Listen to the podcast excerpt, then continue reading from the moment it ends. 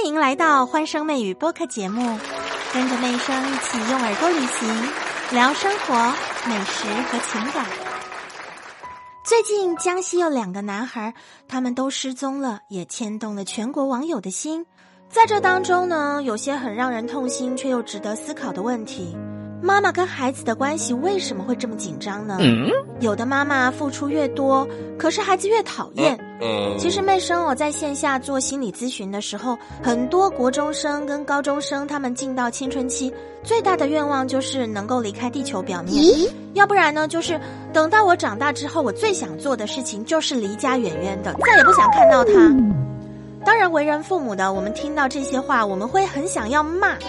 很想很生气的说：“你知不知道我们养你多辛苦啊？这么不懂感恩。”那么作为心理咨询师呢，我必须要说一句大实话：这个事情呢，必须要从双方面的角度来看，尤其原生家庭的问题会带到他们后面呢继续组建的家庭。因此，这样子的问题呢，不是一个小切口哦，它会不断的延续下去。从一丝缝隙会裂开整面墙，到最后呢，整间房子倾倒，没办法挽救。爸爸们要考虑自己是不是太忙，在所有的贷款啊、工作的压力当中呢，被驯化成为职场的社畜，不太管家里的事情。妈妈沟通之后呢，没有什么结果。往往就陷入了一种叫做丧偶式育儿的现象。唉，当妈妈成为跟孩子之间唯一的一个通道的时候，爸爸就变成隐形人啦。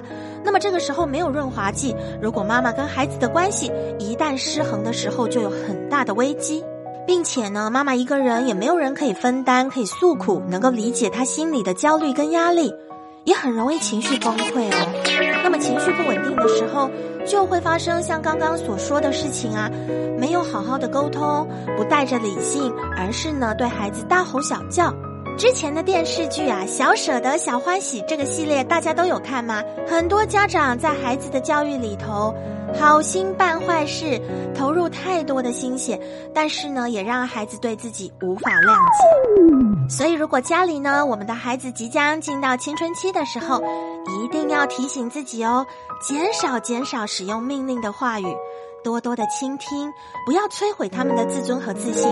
先把你自己变成一个值得让孩子跟你倾诉的家长，而不要抱怨孩子为什么什么事都不告诉你。如果现在的你心里有一些困惑，不知道找谁说，或者呢，你的宝宝也让你有同样的烦恼的话，可以在喜马的后台私讯妹生，妹生会用专业的心理咨询师的角度来跟你聊一聊哦。也欢迎你们在评论区留言和我讨论。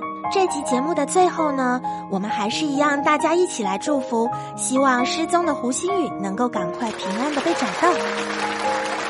和妹生相约下期节目见，记得评论、订阅、加关注，更多热点趣闻带给大家。